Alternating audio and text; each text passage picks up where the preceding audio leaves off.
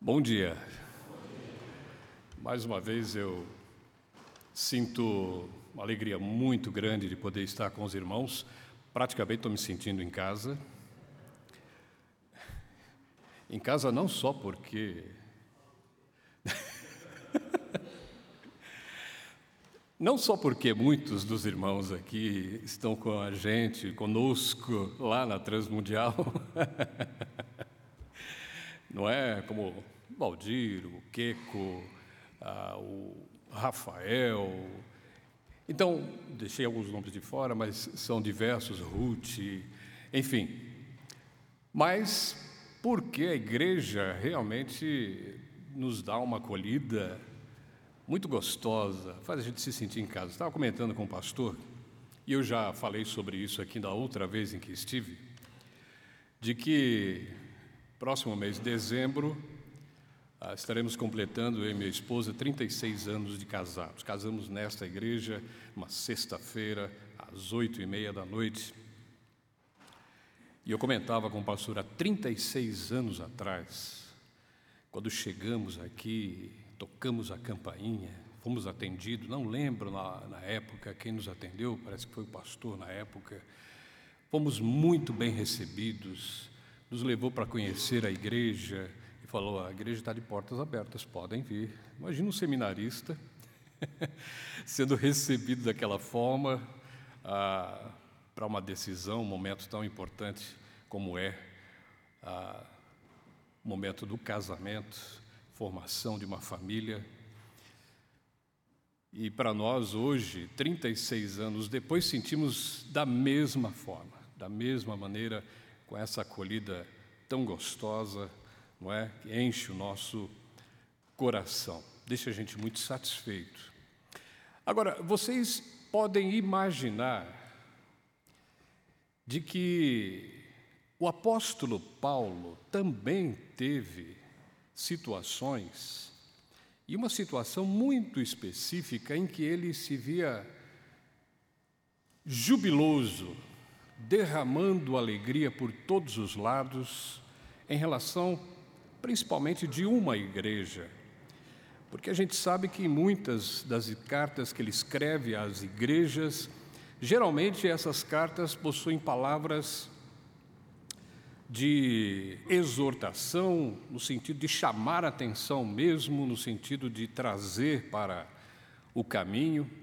Talvez Filipenses fosse uma das cartas em que menos ele tenha expressado desta forma, ainda que havia ali duas mulheres que parece que não se entendiam muito bem, mas não era coisa para se ressaltar tanto. No entanto, uma das igrejas com que Paulo disse que seu coração estava explodindo de alegria porque a sua estada não tinha sido infrutífera durante o tempo em que ele ali esteve, foi a igreja que estava em Tessalônica, os Tessalonicenses. Eu quero convidar vocês a abrirem a primeira carta de Paulo aos Tessalonicenses,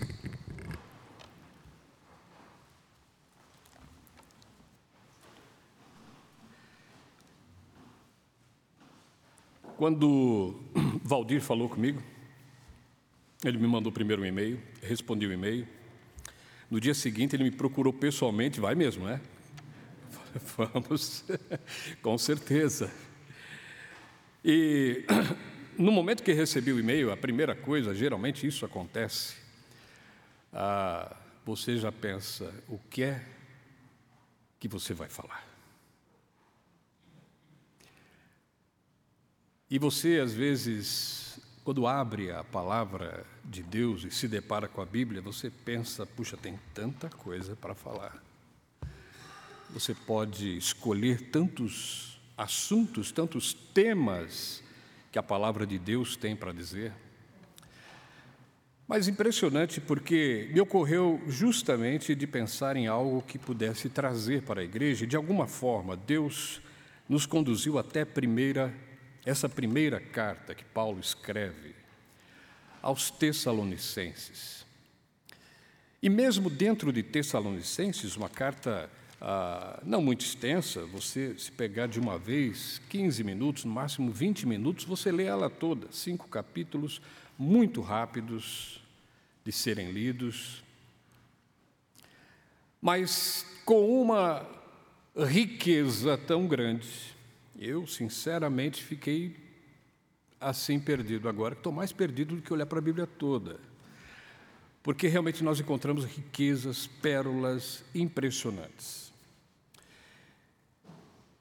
E eu gostaria de ler com os irmãos o primeiro capítulo. Ah, talvez não falemos tudo que está nesse capítulo, mas o primeiro capítulo de 1 Tessalonicenses. E que diz assim, mesmo assentados como estão: Paulo, Silvano e Timóteo, à igreja dos Tessalonicenses, em Deus Pai e no Senhor Jesus Cristo, graça e paz a vós outros. Damos sempre graças a Deus por todos vós, mencionando-vos em nossas orações e sem cessar, recordando-nos diante do nosso Deus e Pai da operosidade da vossa fé, da abnegação do vosso amor e da firmeza da vossa esperança em nosso Senhor Jesus Cristo reconhecendo, irmãos amados de Deus, a vossa eleição. Porque o vosso evangelho não chegou, ou o nosso evangelho não chegou até vós tão somente em palavra, mas, sobretudo, em poder, no Espírito Santo e em plena convicção, assim como sabeis ter sido nosso procedimento entre vós e por amor de vós. Com efeito, vos tornastes imitadores nossos e do Senhor, tendo recebido a palavra, posto que em meio de muita tribulação, com alegria do Espírito Santo, de sorte que vos tornastes um modelo para todos os crentes na Macedônia e na Acaia. Porque de vós repercutiu a palavra do Senhor, não só na Macedônia e Acaia, mas também por toda parte se divulgou a vossa fé para com Deus, a tal ponto de não termos necessidade de acrescentar coisa alguma.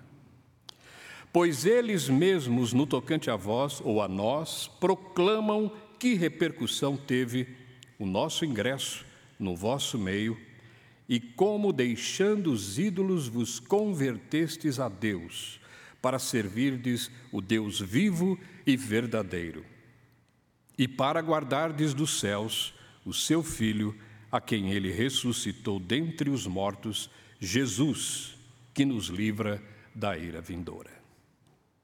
É rico, não é mesmo? Apenas o primeiro capítulo. É riquíssimo. Vamos orar. Pai, suplicamos que o Senhor, nesse momento, ao permitir que pisemos neste solo santo da tua palavra. Permita, Senhor Deus, que em meio às nossas deficiências e limitações, o teu Espírito possa filtrar a tua palavra para alcançar os nossos corações e falar conosco, e possamos ouvir a tua voz. Não a voz deste que fala, não a voz dos nossos sentimentos, não a voz, Senhor Deus, das nossas intenções, mas a voz do teu Espírito pela tua palavra. É o que nós te rogamos, em nome de Jesus. Amém.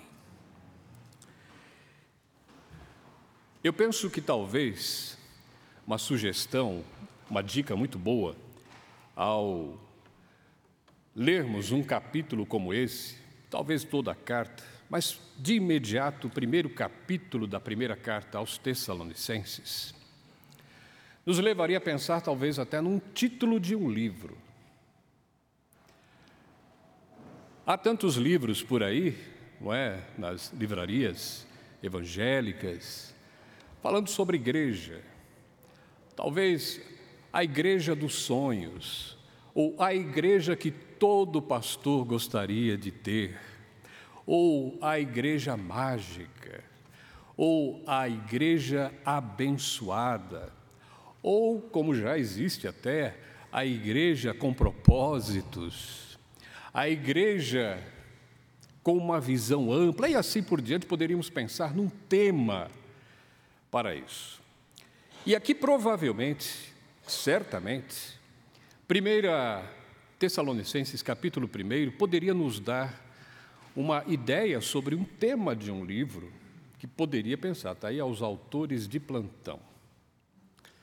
Porque Paulo aqui, perceberam, ele chega ao ponto de dizer, ali no versículo 8, de que tanto a Macedônia como na Acaia, tendo ouvido de Tessalônica, da igreja dos Tessalonicenses, e da fé com que eles tinham em Deus e do seu testemunho, não havia absolutamente nada que ele, Paulo, apóstolo, tivesse que acrescentar.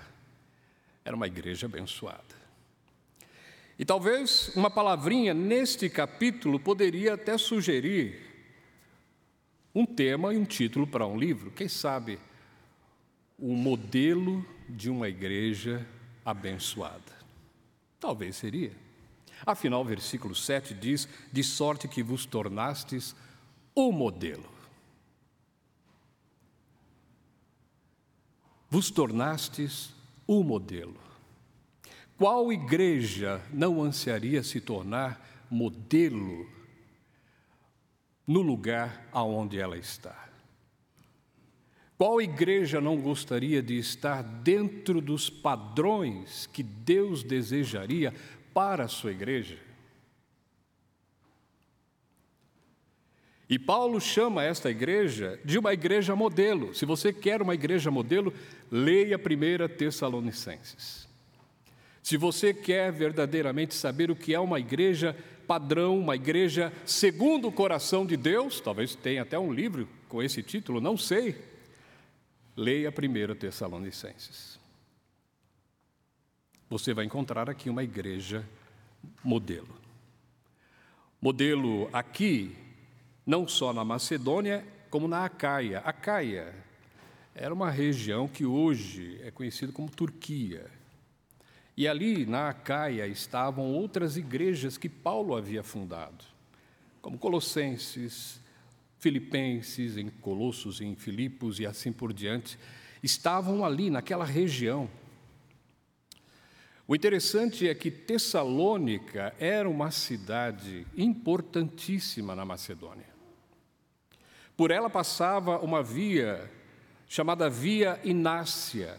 É uma via de comércio importantíssimo que ligava a Roma. E, portanto, ali era um local, uma cidade, com uma população muito grande, era um centro comercial de importância muito grande.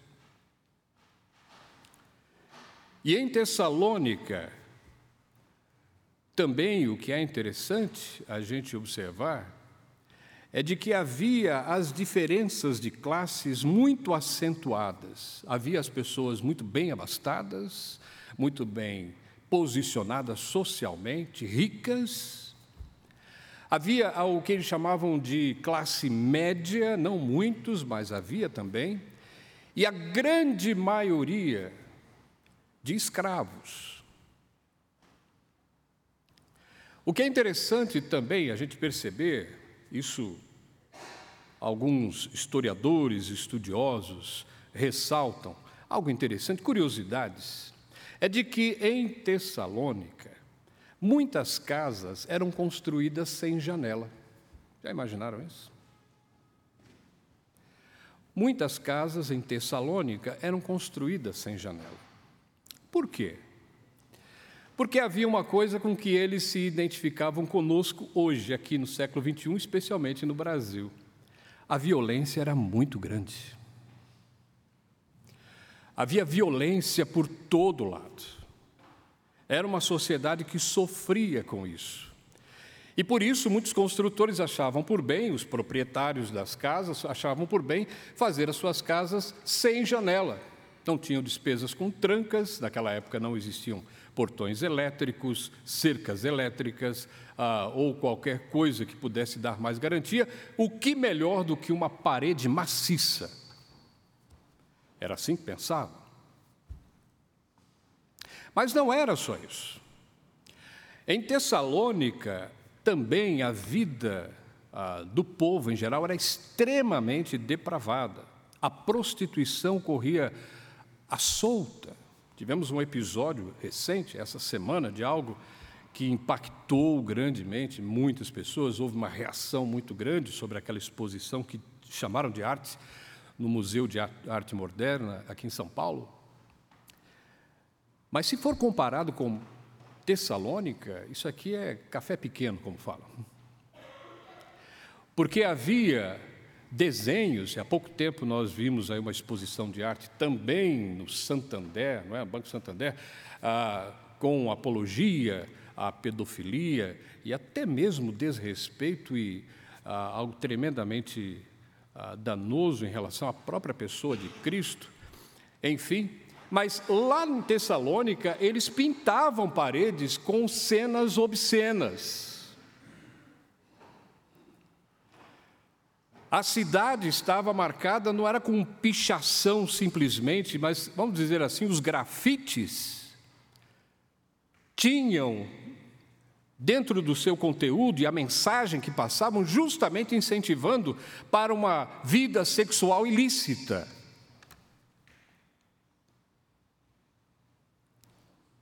Esse era o contexto que Paulo encontrou quando ele chegou em Tessalônica. E se você quiser saber, isso aconteceu na segunda viagem missionária de Paulo, capítulo 17 de Atos, conta sobre isso, relata sobre a chegada de Paulo, Silvano e Timóteo, Silvano que também é Silas, Lucas chama Silvano de Silas. Quando eles chegam ali em Tessalônica, a informação de ah, Lucas, ao escrever o livro de Atos, é de que ele teria ficado talvez três semanas.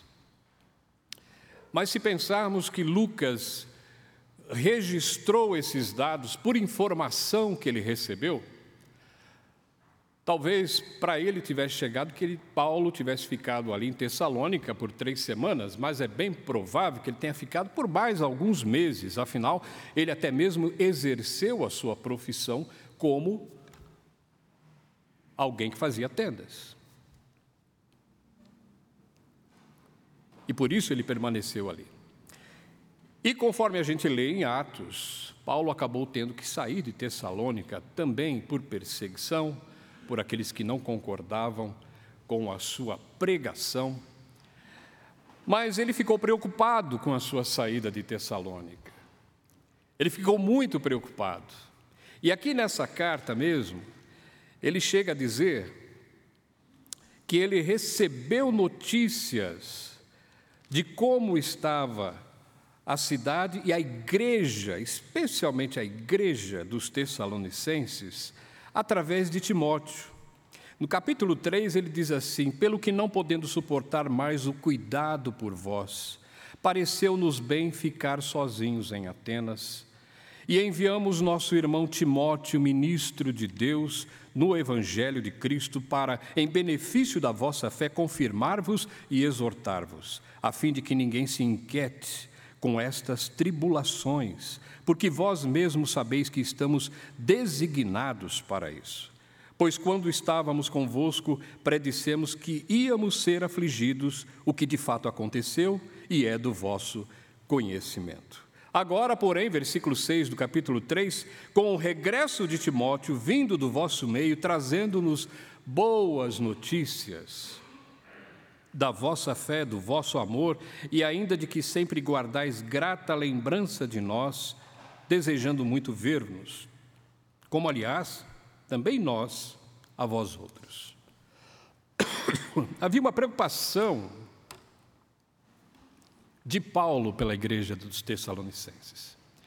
E a sua saída dali, de maneira tão aflitiva, devido à perseguição, deixou com ele uma preocupação muito clara. E talvez esse seja um aspecto importantíssimo aqui na carta de Paulo aos Tessalonicenses. Porque nós temos dois polos aqui muito interessantes. Nós temos o ponto de vista do pastor no cuidado do seu rebanho, e nós temos aqui a igreja que alegra o coração do seu pastor.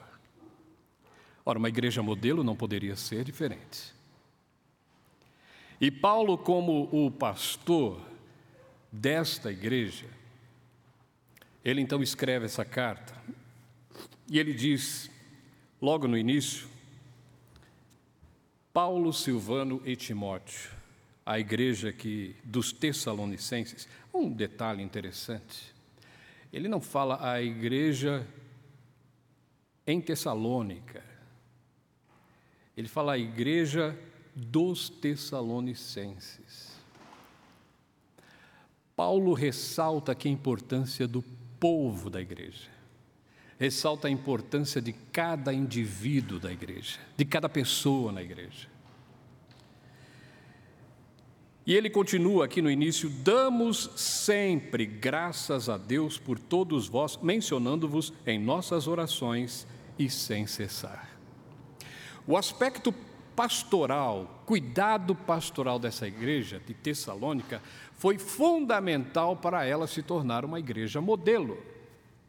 E vamos lembrar que uma igreja modelo é uma igreja forte, é uma igreja fortalecida quanto às suas convicções, é uma igreja segura quanto a testemunho da sua fé, é uma igreja que está pronta para enfrentar quaisquer que sejam as situações contrárias ao rumo que as coisas tomam, de qualquer maneira, ela se posiciona como uma igreja tremendamente forte.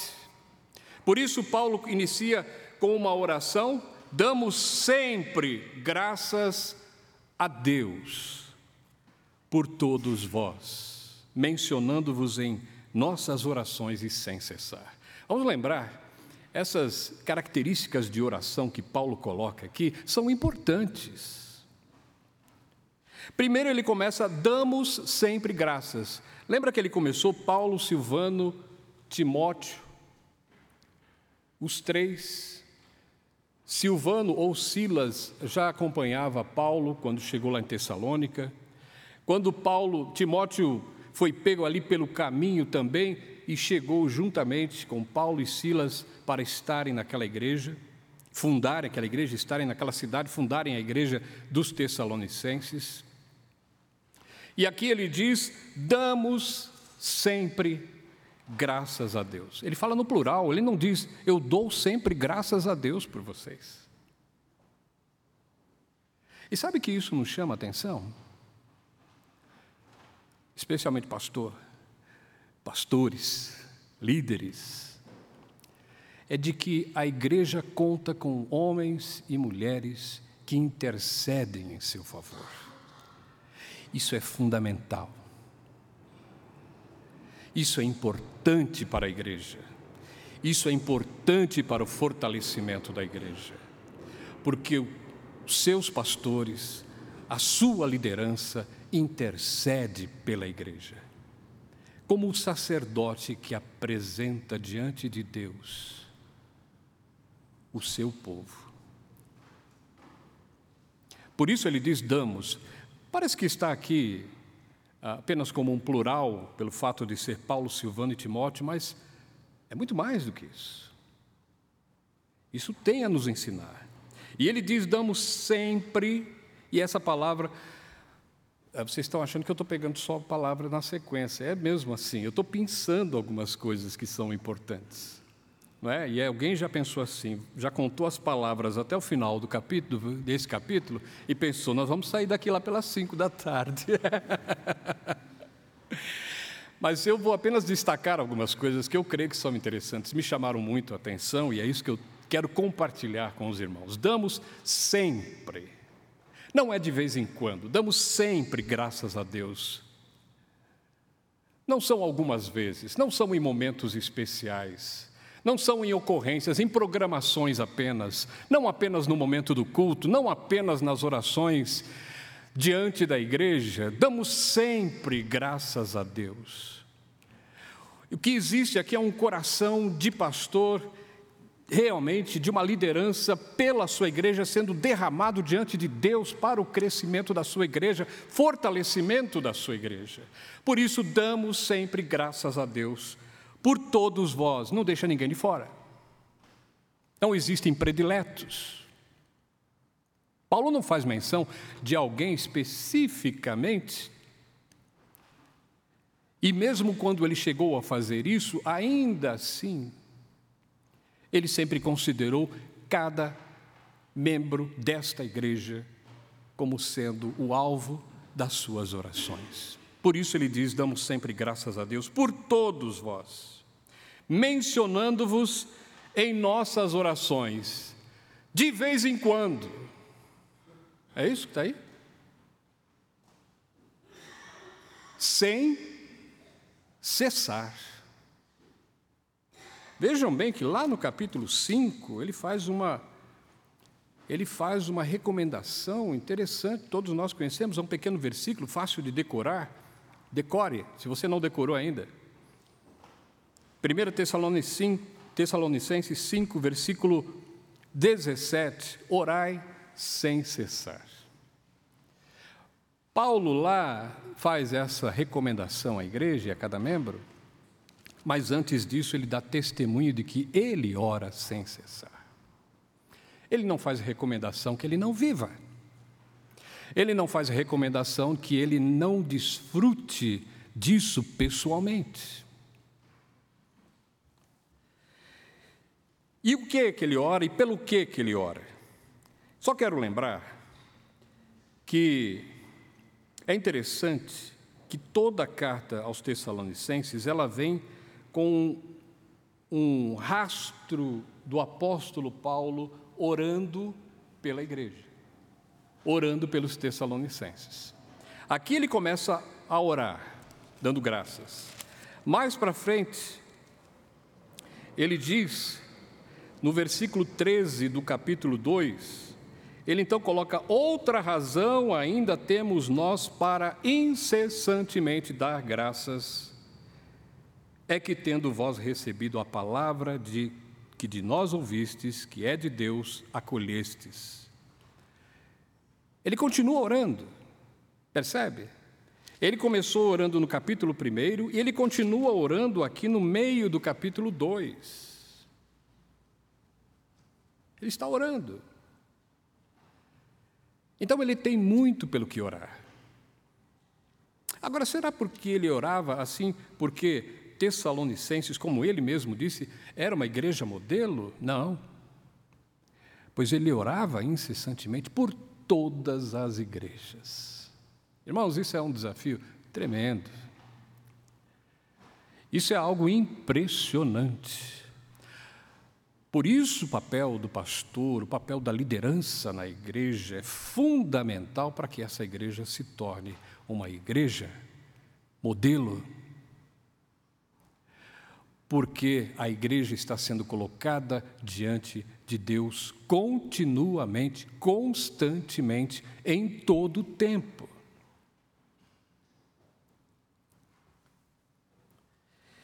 E ele diz no versículo 3 do capítulo 1: recordando-nos diante do nosso Deus e Pai, e aqui só nesse trecho daria um sermão. versículo 3.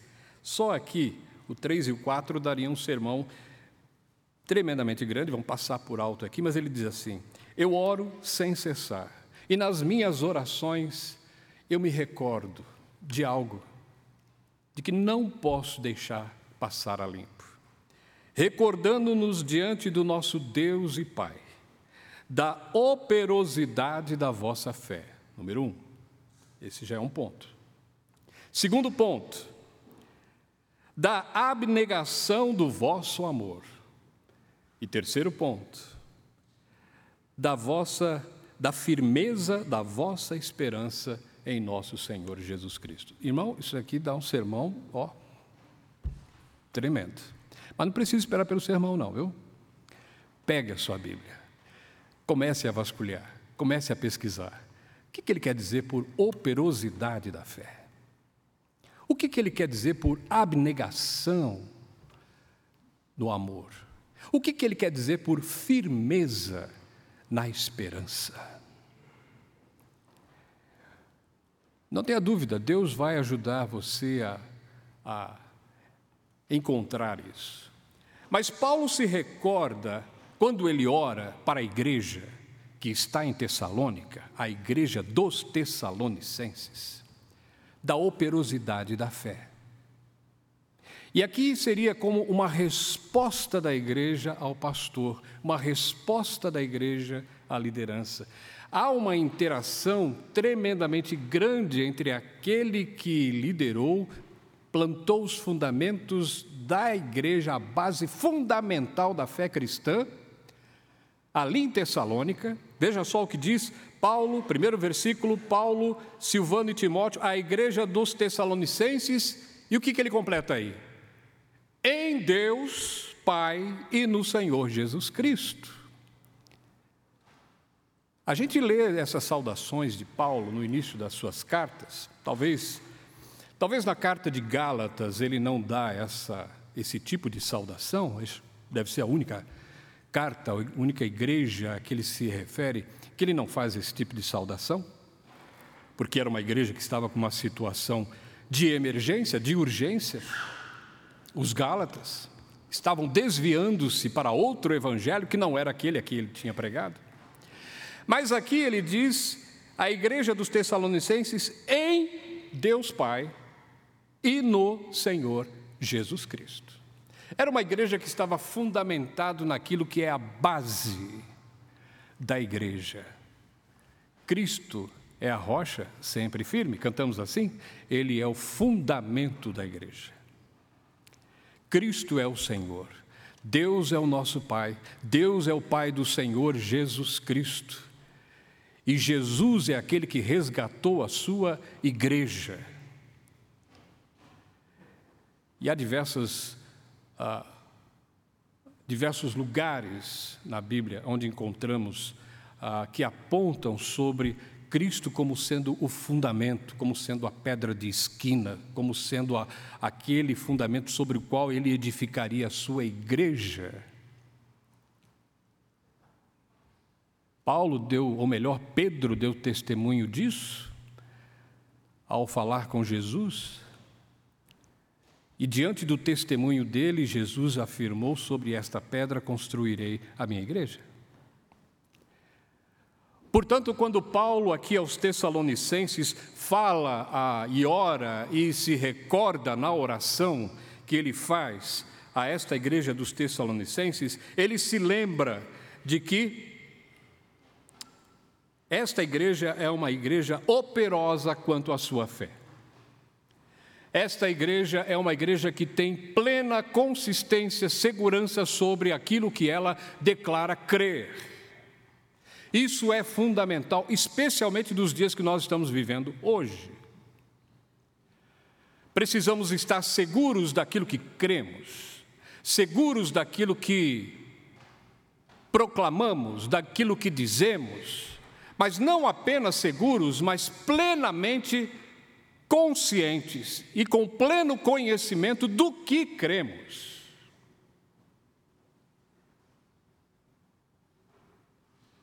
E a operosidade da fé, ou a obra da fé a que Paulo se refere, tem a ver justamente com aquele testemunho que é demonstrado, porque há evidência dessa fé.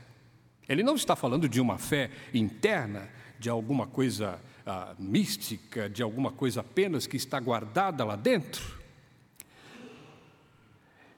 Talvez alguém que poderia nos dar uma luz sobre isso seria lá em Tiago. Tiago capítulo 2, vejam só o que ah, Tiago diz lá no capítulo 2, ah, versículo 14.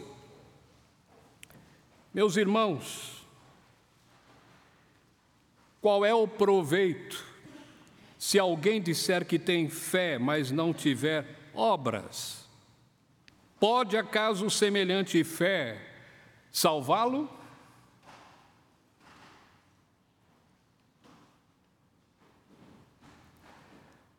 A fé a que Paulo se refere é essa fé que é demonstrada pela sua operosidade. Ah, Efésios, capítulo 2, vejam só o que diz lá em Efésios, no capítulo ah, 2,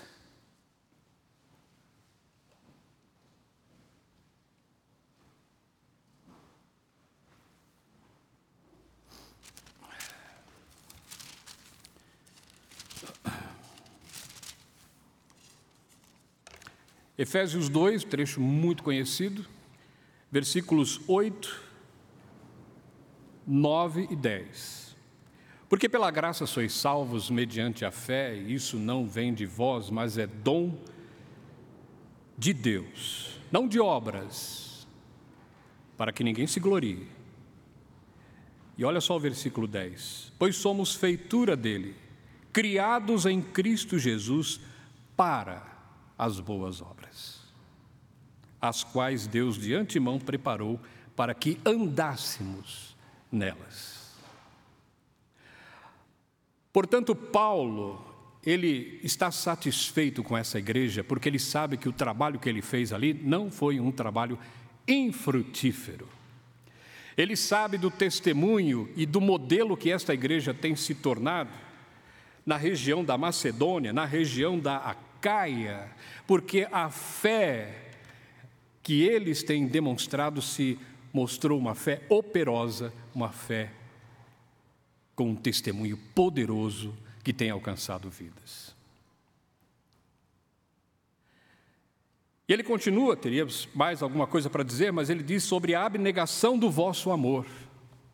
A dedicação com o amor que vocês têm, vocês são uma igreja de muito amor.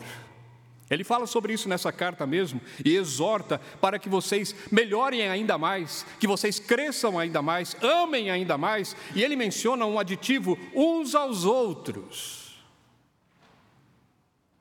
Uma igreja que é modelo é uma igreja que a sua fé se torna operosa, é demonstrada, é vista, é testemunhada, mas não apenas isso, é uma igreja que ama, é uma igreja repleta de amor, é uma igreja que ama uns aos outros.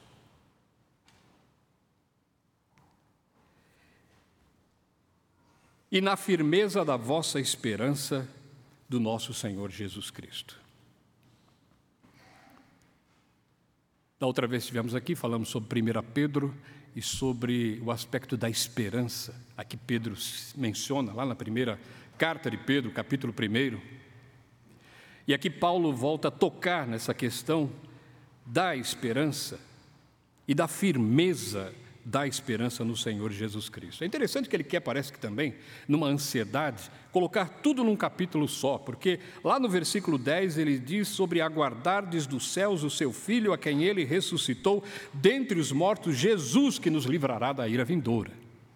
Essa é a esperança pela vinda de Cristo.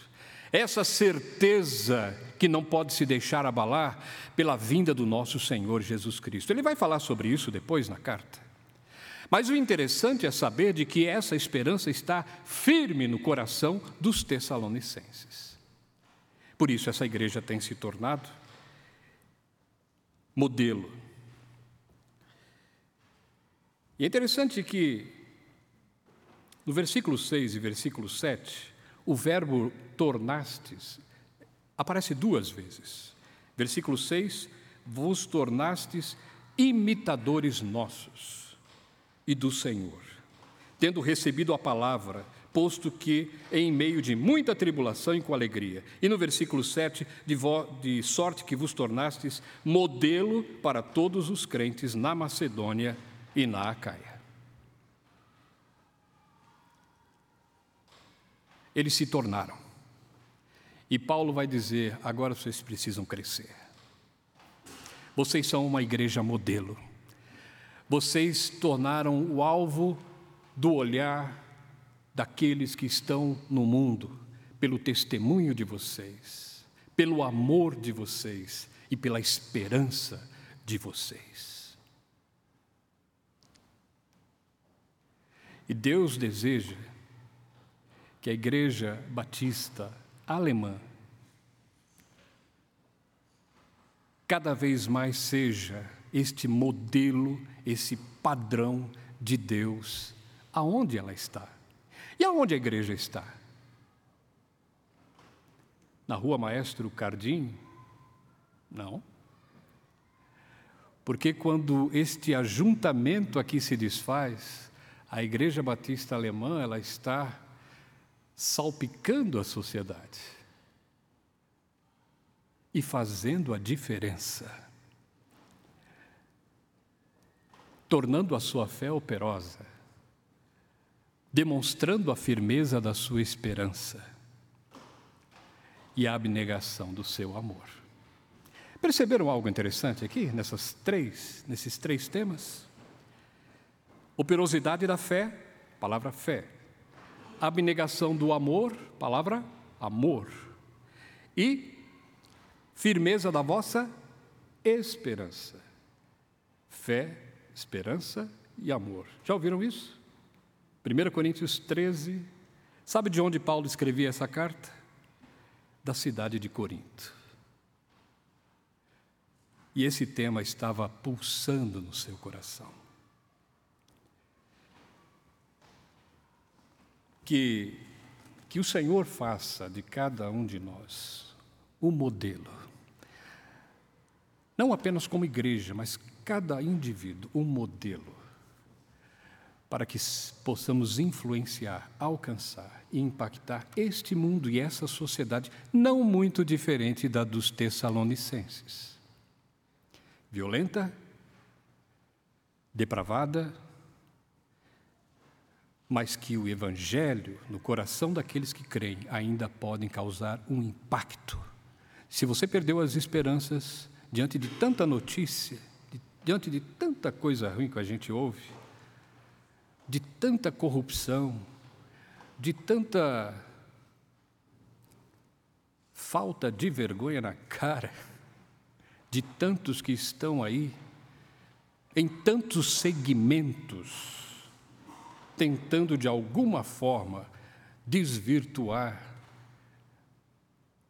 Lembrem-se de que, no meio como esse, Paulo pregou um evangelho, fundou e lançou as bases de uma fé cristã firme e madura. E a igreja de Tessalonicenses tornou-se um modelo de uma igreja operosa, de uma igreja abnegada, de uma igreja firme na sua esperança. Que nós sejamos assim também. Amém? Vamos orar mais uma vez? Nosso Deus e nosso Pai, sabemos que todas estas características, todos estes elementos que caracterizam a igreja dos Tessalonicenses não são senão reflexo do caráter de Cristo. Como Paulo mesmo disse aqui, uma das coisas que ele se alegra é por eles terem se tornado imitadores dele e do Senhor Jesus. E se quisermos ser uma igreja, Senhor Deus, modelo de impacto, numa sociedade tão decadente como a nossa, nos dias em que nós vivemos, ó Deus, que sejamos imitadores da pessoa de Jesus. Que a liderança e os pastores desta igreja, Senhor Deus, possam ser imitados pela sua vida de total dependência no Senhor Jesus.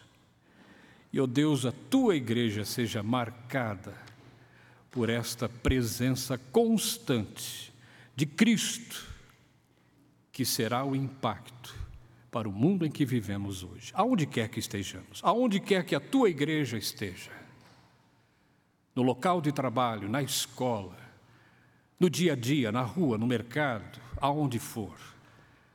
Ó Deus, torne-se notória a operosidade da fé do teu povo, a abnegação deste amor e a firmeza dessa esperança, para a glória do teu nome. Em nome de Jesus. Amém, Senhor. Amém. Obrigado.